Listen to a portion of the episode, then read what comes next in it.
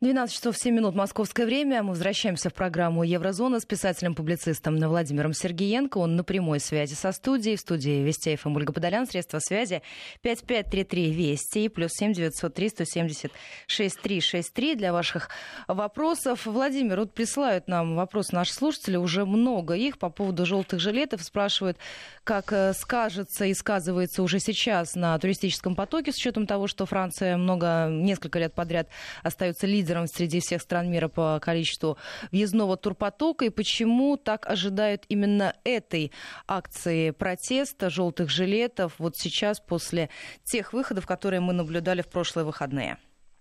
Вы знаете, Ольга, абсолютно правильно из Италии переместиться во Францию, потому что лидер все-таки Китая, он после Италии, у него запланированный визит во Францию. Именно поэтому желтым жилетом запретили э, проведение мероприятий в определенных местах. И связано это вроде бы как, э, в том числе с приездом, между прочим, никого иного, а как э, Си Цзиньпиня. И вот эти вот такие мелкие запреты, мелкие пакости с желтым жилетом, э, они вот э, центр как бы пробуют обезопасить. И то, что запланировано вот на завтра, 24 марта у нас будет большая встреча, именно э, китайский лидер во Франции. И тут продолжение того же разговора о нечестности или наоборот о честности госинвестиций э, в определенные активы. Но тем не менее, давайте так, в Тулузе запрещено собираться на центральной площади э, с полудня до 21 часа. Это сообщила префектура города. Почему? Ну, по одной простой причине. Потому что постоянно какие-то вспышки насилия. Постоянно происходит какое-то противостояние между силовиками и, и демонстрантами. И когда имущество уже начинает грабиться, портиться, знаете, то, понятно, полиция должна вмешиваться. И в этом отношении, ну, мне кажется, даже если бы Цзиньпин не поехал во Францию, все равно, вот все равно были бы ограничения. Потому что после прошедших выходных, которые у нас были, когда действительно картинки с того, как громят определенные магазины на Елисейских полях, нужно что-то предпринимать. И в этом отношении вандализм, конечно, ну, никак не увеличивает симпатии к желтым жилетам.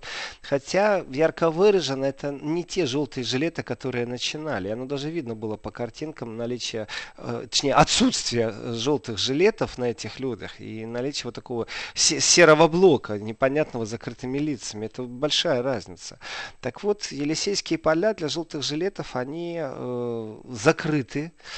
И ну, в этом есть определенная логика. Если вы себя вели неправильно, то как же можно вам там разрешать? А второе, вы знаете, событие очень такое интересное. Дело в том, что Макрон э, усиливает тоже противостояние. Он не идет на компромиссы, он не идет на разговор, на диалоги, понимаете, а он все-таки мобилизовал террористическое подразделение армейское. И это уже не шутки, потому что э, у французов очень специфическое отношение к тому, когда э, армия начинает вмешиваться в гражданские дела.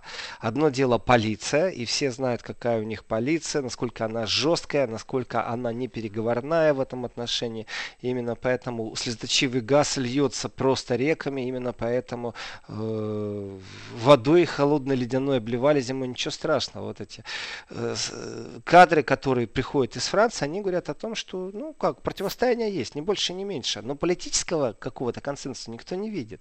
И вот эта вот опасность беспорядков, которая у нас в любом случае сегодня ожидается точно так же, как и на прошлых выходных, то давайте так, 19 раз все-таки желтые жилеты выходят. Что мы от них ожидаем? Что у них такого в повестке нового? Ну хорошо, Китай Китаем, Китай там три улицы закроет, но, но вообще, что они хотят? Ну 19 раз, это уже показатель такой сильный. Вот просто выйти повандалировать, просто разнести в пух и прах какой-то шикарный магазин? Нет, конечно. Э, ну, Владимир, я больше... знаете, на что обращаю обращаю внимание, что несмотря на то, что происходят вот эти акты вандализма, несмотря на то, что э, там громят магазины, громят дорогие рестораны в центре Парижа, и несмотря на то, что выходят э, статистические замеры, эти самые, которые говорят там, говорят о том, что снизилась уровень, снизился уровень поддержки э, и упал на 8 пунктов, но все равно он остается стабильно высоким. И да, и нет, я бы так сказал. Стабильно высокий, да, и снижение тоже, да. То есть, когда вышло 280 тысяч, конечно, это нельзя сравнить с 30 тысячами протестующих. Из- изменилась немного природа этих протестов. И они стали агрессивнее и жестче. Это раз. Два. Они стали более централизованы. Это тоже очень сильное изменение. Э, не было того, что призывали всех приезжать в Париж и в Париже бастовать. Не было такого. И не просто так парижская префектура вот на сегодня она запретила, уже ввела новые такие правила. Э, начинается вроде все логично и правильно с того, что запрещен любой вид оружия. Или то, что может быть использовано как оружие. Но здесь все логично и все правильно. Это не надо даже об этом говорить говорить. Но это так начинается запрет, знаете, логически красиво и правильно. А заканчивается тем, что запрещен э, шарф на лице, запрещены шапки, которые скрывают лицо. То есть э, ужесточение не только в виде э, определенных артикулов, которые выпускают префектуры. Усиление действительно еще и в том, что армия будет помогать обеспечивать безопасность. Насчет уменьшения и стабильности. Количество уменьшилось, агрессивность увеличилась, э, интенсивность разговоров о том, что желтый жилет очередной раз приходят, они добились того, что они стали силой, действительно силой. И, и мобилизация армии в данной ситуации как раз это и подтверждает, что страхи очень сильны. Э, вполне возможно, что э, в прошлую субботу расценили как определенную тренировку, как определенный забег погромили, подумаешь, какой-то магазин. А если это будет не магазин? А если это будет президентский дворец?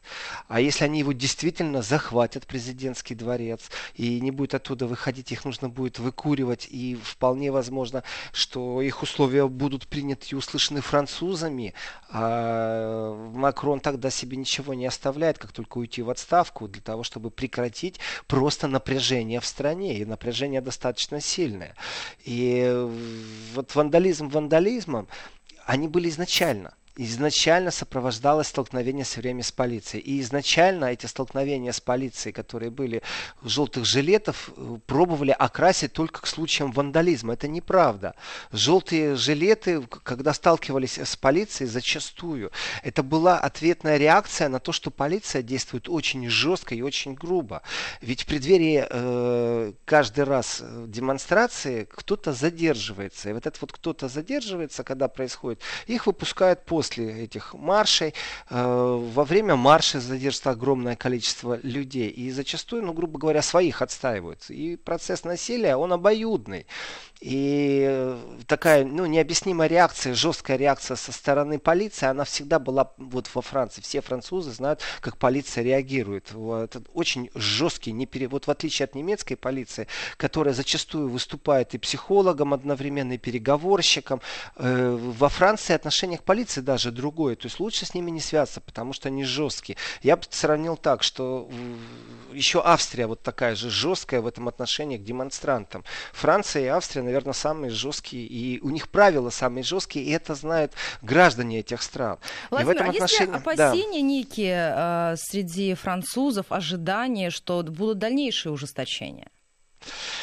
Так оно уже произошло, Ольга. Ведь э, ужесточение в, в том, что армия будет помогать полиции, вот это уже достаточно неприятная вещь для французов. Армия защищает государство, Армия это суверенитет французский. Армия управляется правительством, и она не может правительством быть направлена против граждан. Вот это вот у французов достаточно четко в голове существует, что армия не должна присутствовать в этих вещах, в противостояниях и прочем. Достаточно полиции. Если посмотреть на количество участников полиции и демонстрантов, вот после того, как первый раз произошла такая крупная демонстрация, скажем так, э, эта демонстрация смогла дать толчок тому, что был введен мораторий э, на энергоресурсы. Это победа, можно сказать, сразу такая единовременная временная победа, этот мораторий. И активная группа говорит, что это обман, что это никакая не победа. Вот, знаете, пройдет время, мораторий снимут, и все будет как было до нашего большого протеста. И если мы посмотрим на количество силовиков, то зачастую было один к одному на каждого демонстранта был один полицейский, такое количество. И неужели они не могут справиться? Э, здесь увольнение какого-то шефа полицейского роли не сыграет вообще. И это структурный процесс, это системный подход. И, конечно же, когда э, регулярные протесты, и у тебя каждый раз происходит какой-то погром, разгром, разворовывание, вандализм, а и выясняется, что по статистике, э, да, вроде бы как уменьшились демонстранты, но их агрессивность-то увеличилась. И полицейские вроде бы как один к одному, но могли бы шкупировать тогда, могли бы действительно остановить как-то вот эти вот э, происки агрессии, но не направленную в данном случае на полицейских, а направленную просто вот куда угодно эту агрессию направить. На богатую витрину, на банк, понимаете, э, бросить коктейль Молотова. И те все яркие заявления, которые мы слышали на прошлой неделе, они как раз готовили граждан Франции к тому, что произойдет определенное закручивание гаек. И оно вот ярко выражено в том, что армию задействует. Это нехороший абсолютно для Франции знак, и он может спровоцировать как раз э, не то, что задумал Макрон. Вроде под, э, он заинтересован в безопасности, но это может вызвать дополнительную волну насилия. Ему могут не простить за то, Владимир, что он ну армию ситуация привлекает. вообще выглядит безвыходной. А, выходный, выходный. Э, есть, конечно, выход, очень простой. Макрон прекрасно понимает, что увольнение какого-нибудь полицейского перфекта э, не приведет к изменению ситуации. Ведь от того, что во Франции, в Париже непосредственно сгорел один магазин или его разграбили, глава полицейского ну, никак не несет ответственность за это. Если он не справился, то не его вина, что он не смог защитить этот магазин. Вот если очень по-хорошему разбираться. Его разменяли, его назначили быть виновным. И вот это вот сделать крайним и разменять, это то, что Макрон держит в запасе. Разменять какого-то определенного политика, который возьмет на, на себя ответственность, в кавычках, конечно, на него его просто возложат эту ответственность. И после этого пойти на уступки определенного плана. Либо же еще жестче, просто запретить этот процесс, запретить демонстрацию. И в этом отношении, конечно, планов много, и понятно, что есть штаб безопасности, который все эти планы рассматривает, планирует определенные вещи. Они не сводятся только к силовому противостоянию, что вот нужно еще больше полиции, что сделал Макрон. В принципе, это ошибка. Э, больше полиции нету, поэтому надо привлечь армию. То есть больше силовиков сейчас. Э, ну, достаточно тяжело Макрону, он находится под перекрестным огнем, и его активность, которая вроде бы существует, она для меня достаточно популистская. То есть он делает заявления, вы знаете, можно говорить сколько угодно о демократии, о свободе слова, найти красивые эфемизмы, все что угодно можно говорить. Но есть претензия непосредственная. Непосредственная претензия к Макрону. Он не нравится протестующим. И изначально вот самые первые митинги, которые были, они же действительно, давайте так, полиция больше провоцировала митингующих. И требование их было, ну, оно абсолютно логичное требование. Под, под удорожание э, и введение дополнительных пошлин на энергоресурсы приводит просто к удорожанию, глобальному подорожанию жизни. И когда они увидели, что моратории введены, вот нарос ком этих предложений, что они еще хотят. Ведь они же действительно говорят о том, что правительство должно инвестировать деньги, э, давать какую-то возможность покупать недорогое жилье. Но это проблема вообще всей Европы сейчас. Э, скачок очень сильный произошел. И никакие правила на рынке недвижимости не, не спасли сейчас э, то, что в центре города практически не осталось людей, которые там родились, потому что аренда подпрыгнула на жилье очень сильно за квадратный метр. Это проблема вообще крупных городов такая. И в этом отношении, ну, налог, рост бензин на цен, конечно же, это первично было. Сегодня это просто недовольство Макрона. Не больше и не меньше. И недовольство именно этим мораторием. Потому что после моратория что? Мораторий это временная приостановка, не больше и не меньше. Это такая тоже мода, знаете, в Европе моратории вводить. Я поговорю еще о моратории в другом контексте. А в, скажите, в контексте я, знаете, хотела партии какой момент уточнить.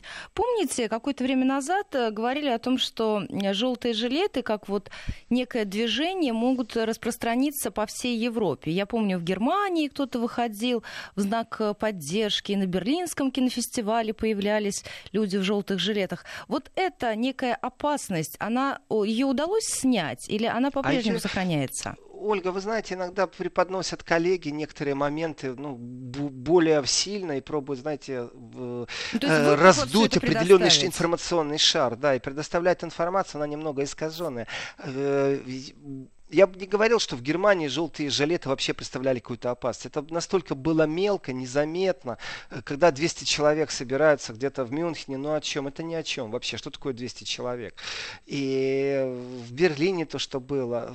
Знаете, у меня есть много фотографий в телефоне. Я фотографирую желтые жилеты в Германии, потому что когда идут группы из детских садов, и вот эти малыши такие веселые, э, они все в желтых жилетах, потому что так положено. Если вы переходите дорогу, на вас должны быть отражать избиратели. И вот эти вот группы желтых жилетов, они намного массовые, чем те, те политические, которые собирались. Э, малыши в желтых жилетах, они присутствуют везде, на улицах, э, когда хорошая погода. А вот э, чтобы это политически было в контекст, в Германии нет. Другое дело то, что было в Брюсселе. Там был в определенный момент даже, я бы сказал так, опасности, перелом, изгиб, что вот сейчас начнется и начнется действительно по всей Европе, но не в контексте Германии, а вот Брюссель подхватит, Италия, может быть, где-нибудь как-то поддержит. Нет, сейчас этого нет и даже косвенно не намечается ни в коем мере.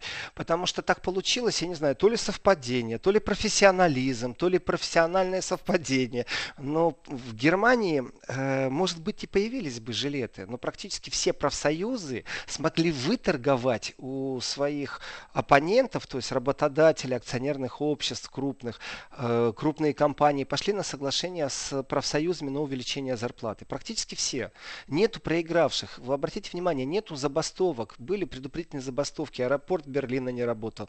Э, пилот там Люфтгансы. Ну, много что было. Там профсоюз по металлу э, требовал что-то. Профсоюз госслужащих требовал что-то. Вот если бы не пошли на уступки профсоюзам, тогда профсоюзное движение могло бы объединить всех, и тогда мы бы увидели желтые мирные протесты на территории Германии. Немного ленивые, карнавальные, как это часто происходит, но это не было бы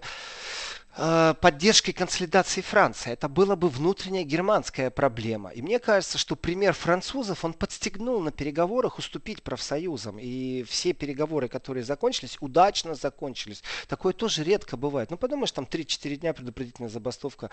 Э, подумаешь, там самолеты не летали. Ведь мы в нашей программе говорили о том, что уважаемые пассажиры, кто летит э, в Германию, внимательно проверьте, потому что просто аэропорт не работает. Забастовка грузчиков элементарная вещь. Или забастовка персонала персонала, который охраняет вход и проверяет металлодетектором нас при входе. И в этом отношении связи не было и ни разу та связь, которая в Брюсселе была, техническая, я бы сказал, связь, она растаяла, ее нет больше. И это получается только внутренняя проблема французов. И ни, никак иначе. И, конечно же, обратите внимание, ну, действительно, никто не вмешивается во внутреннюю проблему французов. Здесь очень сильная несправедливость, то, как те же французы вмешивались в события на Украине. Здесь нечестно, здесь лицемерие, здесь не политика двух скоростей, здесь абсолютная прагматика. Вы к нам не вмешиваетесь, а мы можем вмешиваться. Я хочу еще вернуться вот э, по поводу антитеррористического подразделения. Дело в том, что э, чудом избежали смерти люди, которые вот э, могли попасть в удушливый газ, когда загорелся банк, и люди, живущие в том же доме, что и находится помещение банка, вот они были эвакуированы. Их, этих потенциальных убийц, так и назвали во Франции что это никакой не протест, это не поджог, это потенциальное убийство. И в этом отношении вот я не согласен, конечно, я вернусь к тому, что усиление произошло с мобилизацией террористического подразделения, пожар не имеет никакого отношения к тому, что там какие-то антитеррористические подразделения должны быть задействованы. То есть вот здесь вот э, есть странные вещи, потому что антитеррористическое подразделение не научено дубинками разгонять демонстрирующих и разливать э, слезоточивый газ э, литрами.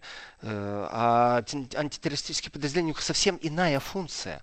Вот здесь вопрос большой, чего же боится Макрон? То, что уволили парижского перфекта полицейского, это одно, а то, что антитеррористические гайки закручивать вроде бы как, то тогда мы встретимся с такими основными проблемами. А это действительно э, находится в рамках еще мирного протеста. Может быть, они что-то знают, и здесь начинаются спекуляции. Почему антитеррористическое подразделение должно помогать в разгоне демонстраций? Здесь очень много вопросов. Э, в принципе, к концу дня будет известно, насколько задел Макрон чувство французов тем, что вот он отдал такой приказ. В принципе, французы могут и проигнорировать это и сказать, ну да, действительно начались погромы, начался вандализм, нам это не нужно. И здесь все методы хороши, только чтобы прекратить вот этот вандализм. И даже если это будет антитеррористическая команда. Так что к концу дня, когда мы узнаем не количество, э, сколько вышло протестующих, а примерно увидим картину, сколько было поджогов и насколько смогла полиция действительно спасти э, мелких предпринимателей, да и крупных, почему нет, э, кто пострадал, чьи магазины были разнесены в пух и в прах, э, тогда можно говорить о том, во что превращается этот процесс. Сейчас вот даже непонятно. И запрет выйти на Елисейские поля, ну, в принципе, он где-то оправдан после последней субботы. Если исходить из того, что французы не очень хотят, то действительно все упирается в этот мораторий. Когда он закончится, что же мы будем иметь на руках? Э, продлит Макрон или не продлит? Будет он так играться до европарламентских выборов? Или все-таки он Но они же вот совсем скоро, эти самые европарламентские выборы. Да. Сколько для, и... для них там осталось? Да. А совсем ничего. Этой весной еще все закончится.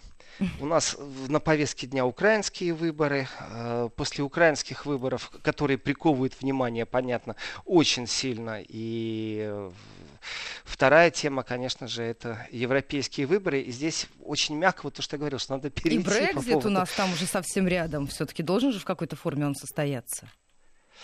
Э, вот здесь пройдемся немного по европарламентским выборам, потому что э, Брекзит тоже, кстати, имеет к ним отношение. Дело в том, что если э, Лондон э, не выйдет из Евросоюза, то по логике вещей он должен принимать участие в выборах. Это абсолютно прямолинейно взаимозависимые вещи. И Брексит Брекситом, отстрочка отстрочкой. Но тогда можно пересмотреть вообще все правила. И Великобритания, если еще будет членом ЕС, извините меня, 23-26 мая, то тогда это точно, однозначно обязаны они принимать участие и проводить выборы в Европейский парламент. И давайте так, это не мое заявление, это не мои размышления. Это уже имеет отношение к тому, что заявляет Брюссель цель. Это достаточно интересно. Ну, а Представляете, а, а тогда Брексита. получается, да, тогда получается, что они должны откладывать его с учетом грядущих выборов в Европарламент еще до конца года, что ли? Ну, здесь тоже определенные а, мысли Владимир, существуют. Не успеем мы с вами на эту тему поговорить. Нужно нам прерваться. У нас новости, потом продолжим. В программу Еврозона 12.34. Московское время. Средства связи 5533 Вести в начале сообщения. И плюс 7 903 170 6363 для ваших вопросов и комментариев. Владимир Сергеенко, автор ведущей программы на прямой связи со студией. Ну что, Владимир, у нас есть возможность с вами продолжить. А остановились мы с вами на грядущих Брекзите. выборах в Европарламент. И на... Да, и на да. Брекзите. Здесь все очень просто. Э, у нас произошел такой определенный системный сбой в Европе. И опять очередной раз э, видно, что европейские политики вроде бы как единодушны. Когда слушаешь или э, читаешь, что было сказано пресс-конференции по итогам Э, в брюссельской встрече всех руководителей Евросоюза, то получается так. Все, что касается Китая, такой единодушный фронт. Мы боимся, что там делает Италия, между прочим. Очень такой тонкий момент. Э, Макрон предложил Меркель приехать, заскочить во Францию, чтобы она тоже могла поговорить э, с китайским руководителем. Но что касается Великобритании и Брекзита, то здесь, ну, как бы есть определенные трудности. И в этих трудностях, конечно же, нужно процитировать Дональда Таска, который сказал, что судьба Брексита находится в руках наших британских друзей. А, может быть, Дональд Таск действительно прав, что Евросоюз готов к худшему, но надеется на лучшее. Лучшее это значит, что э, Великобритания останется в Евросоюзе и, наверное, примет участие в создании единой европейской армии. И выйдет из э, каких-то системных договоров США, и много что еще может произойти. Это лучшее. А худшее это то, что она доведет Брекзит до логического конца, при том разницы нету как. Лишь бы только отстать от Евросоюза. Но Туск же сказал, отношении... предупредил британских депутатов, что для них еще много места в аду. А, это кто у нас сказал?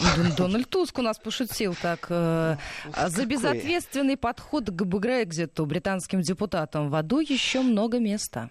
Вот здесь, Ольга, очень ярко выражено, кстати, очень ярко выражено э, неуважение к британскому народу. Потому что Брекзит – это не навязанное и какими-то инопланетянами, неизвестными какими, или как модно делать все время Россию виновной во многих грехах, Кремлем, э, навязанной какой-то идеологией или философией. В Евросоюзе настолько сильно много противоречий и проблем, и то, как себя ведут европейские лидеры с выстраиванием своей брюссельской вертикали, именно это заставило в первую очередь англичан задуматься о том, что они не хотят вместе в одной лодке плыть. Ведь англичане бы хотели с большим удовольствием использовать беспошлинный рынок Евросоюза. Почему бы и нет? Просто выйти из брюссельской вертикали. Вот оно основное требование. И то, что э, на плечах британской экономики находятся определенные пиявки Евросоюза, тоже правда, которых не хочется оплачивать.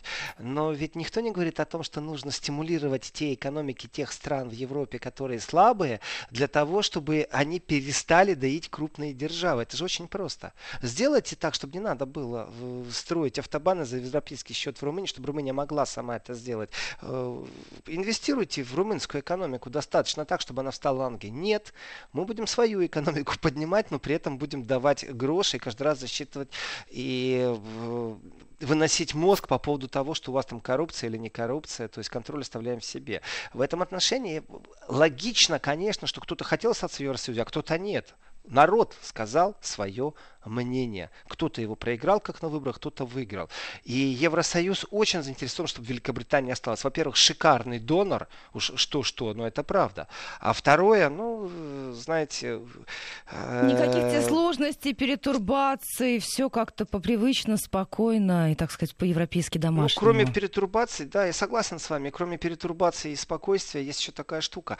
Э, евроскептицизм. Это понятие, которое присутствует в Европе, но почему-то считается считается, знаете, как будто это доктрина евроскептиком быть, как будто это что-то плохое, как будто ты из мира демонов. И вот здесь, если действительно Туск сказал, для меня эта новость я пропустил как-то э, по поводу ада, э, это не шутка абсолютно.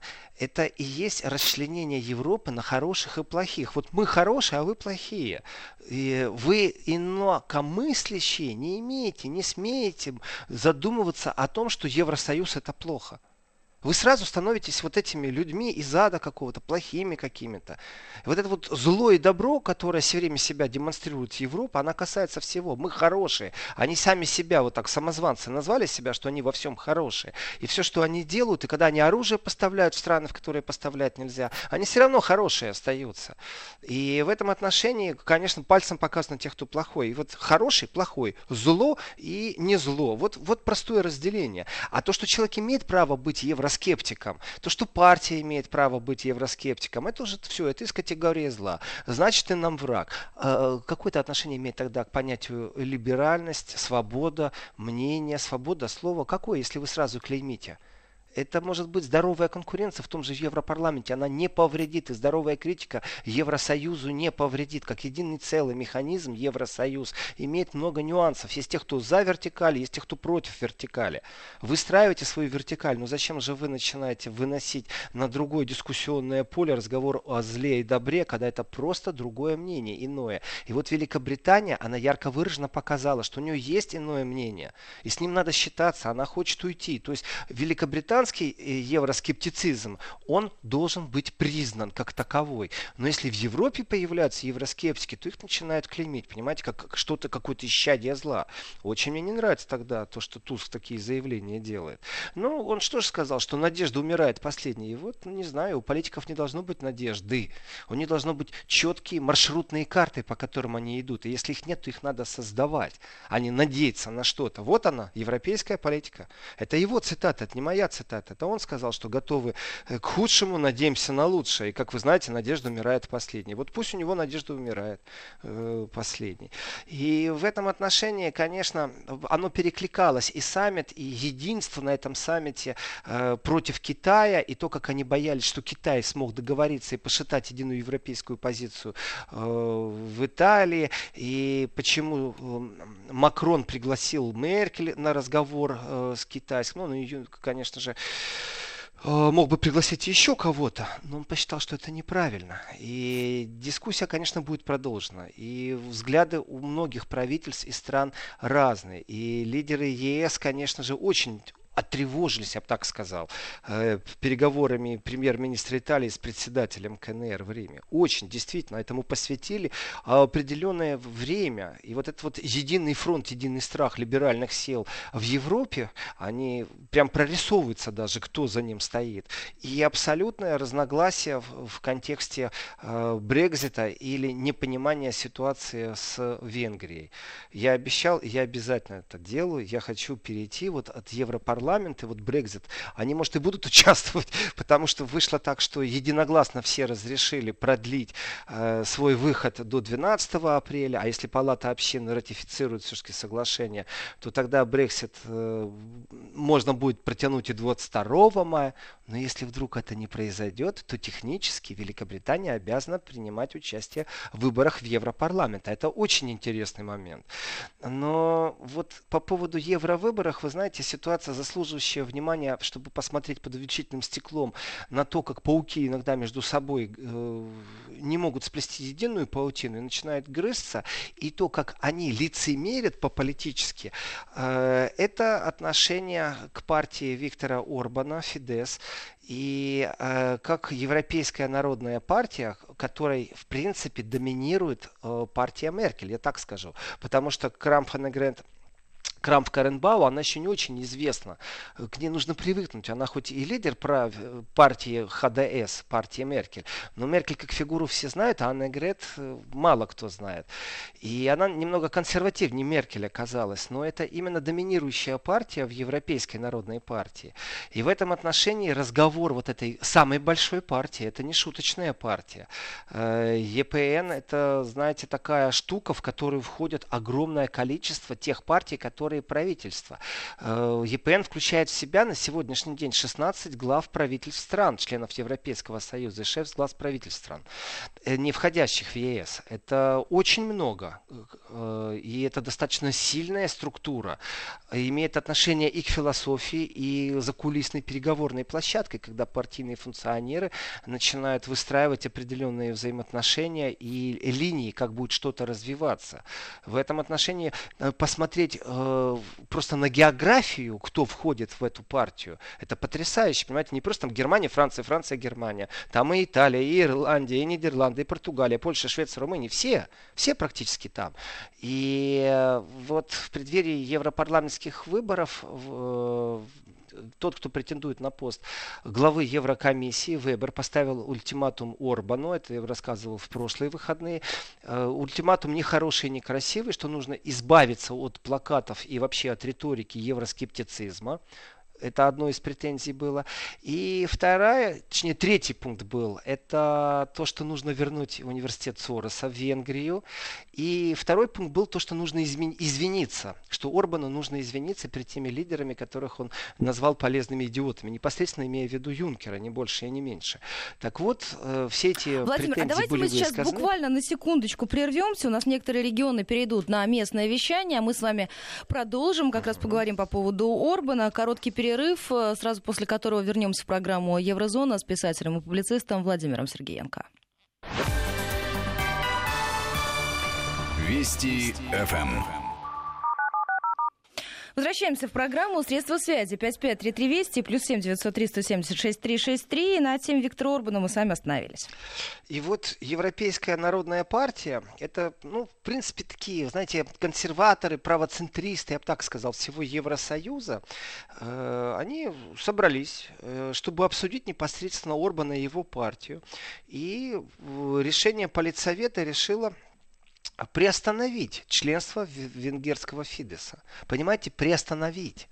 Они не избавились, э, они его не выгнали, они приостановили. Что это значит? Вот здесь мы видим определенную политическую структуру, она действует только так или иначе. Россия прекрасно знает, о чем идет речь. Когда приостанавливается на неопределенный срок что-то вроде бы, по-другому они не действуют. Они не знают иного инструмента. И теперь партия Фидес, венгерская партия Орбана, она не имеет права в ЕПН выдвигать своих людей на руководящие посты. Понимаете? То есть им нужны этих 10-12 голосов на европарламентских выборах, чтобы стать самой большой партией. Вот эта схема техническая, не больше и не меньше.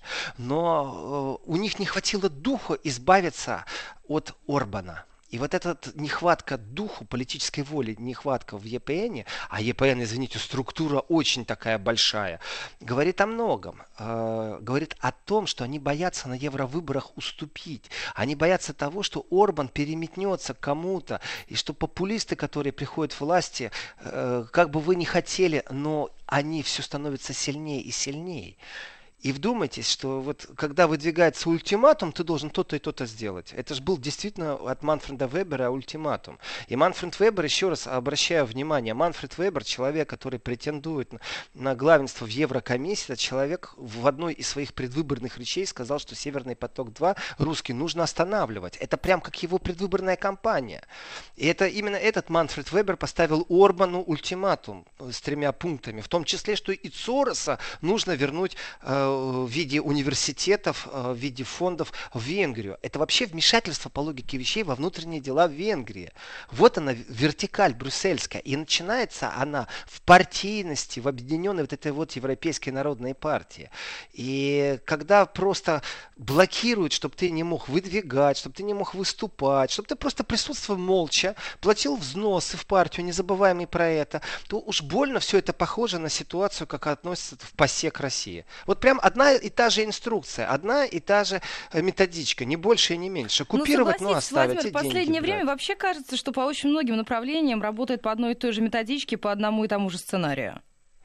И, э, да, да, а они по-другому не научены. Они не научены вступать в диалог, и здесь это, я, вот пока не изменится ситуация, об этом надо говорить, э, что европейские политики в том составе, в котором сегодня они есть, они практически, даже если и у них помыслы хорошие, зачастую они диктуют, я не могу сказать, что они диктаторы, но они диктуют свои правила, очень неконструктивные иногда. Конструкция должна быть иногда мягкой в дипломатии. И мы это все видим ярко выражено на Брекзите. Вот ярко выражено, как это все происходит. И те э, запланированные или не запланированные переговоры, когда в преддверии много раз повторяется, что мы не будем пересматривать, мы не будем пересматривать, вы еще не проголосовали, но вы уже все заявили о том, что вы не будете пересматривать Брекзит никак. А потом приходит этот Брекзит, Тереза Мэй возвращается к себе в Лондон и понимает, что она находится действительно между молотом и наковальней. Молот в данном случае это ее великобританское э, высочество и весь народ Великобритании Британия, а наковальня это Евросоюз. Так вот, э, Орбан, при том, что он действительно конечно же, не так много лидеров в ЕС, и которые абсолютно прагматично относятся к России, и это глава государства. И здесь не то, какое его личное взаимоотношение с Владимиром Путиным, абсолютно нет. Э, прагматика тех, кого называют популистами или правых э, сил в Европе, она превышает политические спекуляции. Она сегодня, как для меня, она более здравомыслие имеет в себе больше. И в этом отношении Орбан, конечно же, является одним из таких. Вот это правое крыло еще тех консервативных сил, которые в Европе пробуют как-то объединяться и диктуют условия. У них в выборах остается главная цель – идти и создавать дальше брюссельскую вертикаль. И здесь все методы хороши. По логике вещей Орбан со своим поведением должен был быть издан из партии. Демонстративно, чтобы другим повадно не было. Но э, это не только мое мнение. Огромное количество критических голосов в Европе было слышно по поводу того, что просто нейтрализовали Орбана красиво, дипломатически вроде бы как. Но э, с точки зрения философии, не брезговать определенными голосами в предвыборной кампании, вот это главная претензия, которая была предъявлена э, ЕПН, Европейской народной партии. И в этом отношении, конечно, май месяц покажет, насколько удачно это или неудачно. В конце мая будут э, выборы в Европарламент ультиматум как, как таковой от Манфреда Вебера, получается, вза... ну, имел какое-то действие. Получается, даже победу он одержал, и эта победа ему безумно важна для того, чтобы, когда он будет выдвигаться на пост главы Еврокомиссии, чтобы этот пост получить. Вот она победа. Он смог заставить Орбана э, извиниться, он смог действительно изменить э, орбанское э, рекламную политику в отношении евровыборов. Это имеется в виду самый главный тот плакат, где на плакате э, есть Юнкер и есть Сорос. И подпись, знаете, что вас ждет? Все, четко и понятно, о чем идет речь. По политической линии, вы представляете, по партийной линии. Здесь пахнет действительно каким-то большевизмом в самом настоящем. По партийной линии заставить глаз, главу государства, э, при том суверенного государства, равного государства с точки зрения Евросоюза, э, изменить полностью предвыборную кампанию. Представляете, именно по партийной линии. Вот она, брюссельская вертикаль. И в этом отношении, ну, как игрок, конечно же, Манфред Вебер считывает гол в чужие ворота. Как игрок он в данном случае выиграл. И Орбан просил, э, чтобы его партию оставили, чтобы ну, э, продолжать сотрудничать с консерваторами Европы. Но внутри этой партии, после того, как Меркель отказалась от лидерства в партии и передала э, все это в руки Аннегрет Крамф-Каренбауэр, то внутри партии тоже консерватизм стал более сильным и более жестким.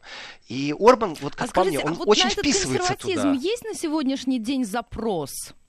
Общественный запрос избирателя? Безусловно. Безусловно, потому что э, либералы в своей политике по отношению к мигрантам допустили такое огромное количество ошибок, такое огромное количество непродуманных ходов, которое подвергло, в принципе, в первую очередь под сомнение умение управлять такими массами людей, когда у вас миллион приходит. Во вторую поставило под вопрос, как насчет безопасности, как Европа реагирует на новые вызовы.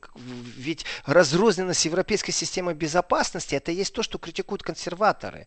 И получается так, что самое крайнее консервативное крыло, правые, правые популисты, в том числе и Орбан, который говорит о том, что европейская Брюссель и политика Брюсселя по поводу мигрантов является абсолютно провальной, абсолютно неправильной. Он является одним из таких, знаете, жесткачей, вот так даже можно сказать.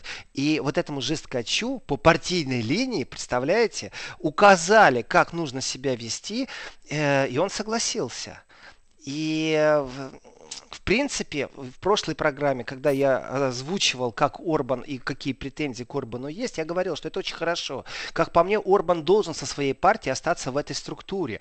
Потому что через некоторое время, конечно же, демократическим путем все будет снято, в том числе и вот эта вот заморозка Орбанской партии. И тогда здравый голос Орбана будет в том месте, где очень мало людей вне мейнстрима. Там практически такой полный хороший мейнстрим. Э, популисты, которые раскачивают вправо, они заставили и либералов немного сдать свои позиции, и консерваторов, которые превращались в таких, знаете, беззубых, абсолютно вечно жующих одну и ту же политическую жвачку политиков, стать немного консервативнее, чем они были буквально там 2-3 года назад это именно ответ на ваш вопрос, Ольга. Запрос из народа, конечно же, есть. А, у избирателя запрос есть. Это вот четко стоит сейчас в повестке в предвыборной борьбе э, в Европарламент. И в этом отношении на перегонки прям бегут, кто сейчас более консервативен, оставаясь при этом не популистом вроде бы как и э, соответствует демократическим нормам. Даже смотреть иногда интересно. И прагматика жизни, видите, показывает, что от Орбана не отказались не отказались от его э, единопартийца, хотя по логике вещей не должны были это сделать. Э, голоса нужны.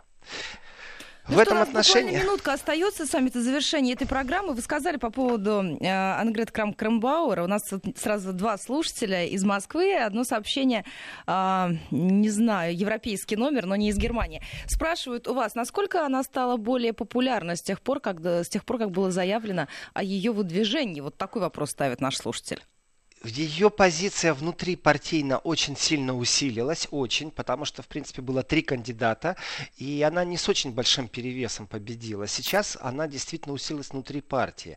Но ее как канцлера Германии, как вначале было об этом заявлено, еще не видят. Э, поэтому э, тяжело говорить, насколько ее популярность. Ее не популяризируют. Вы знаете, Меркель в этом отношении не уступает еще лидерство, э, потому что тогда ей придется отдать свое канцлерское кресло. Поэтому, Сильно раньше срока. Опять Владимир. же, партийная дисциплина и еще раз партийная дисциплина. Владимир, спасибо вам большое за сегодняшнюю программу спасибо. Еврозона. Завтра программа выйдет в это же время на радиостанции Вести.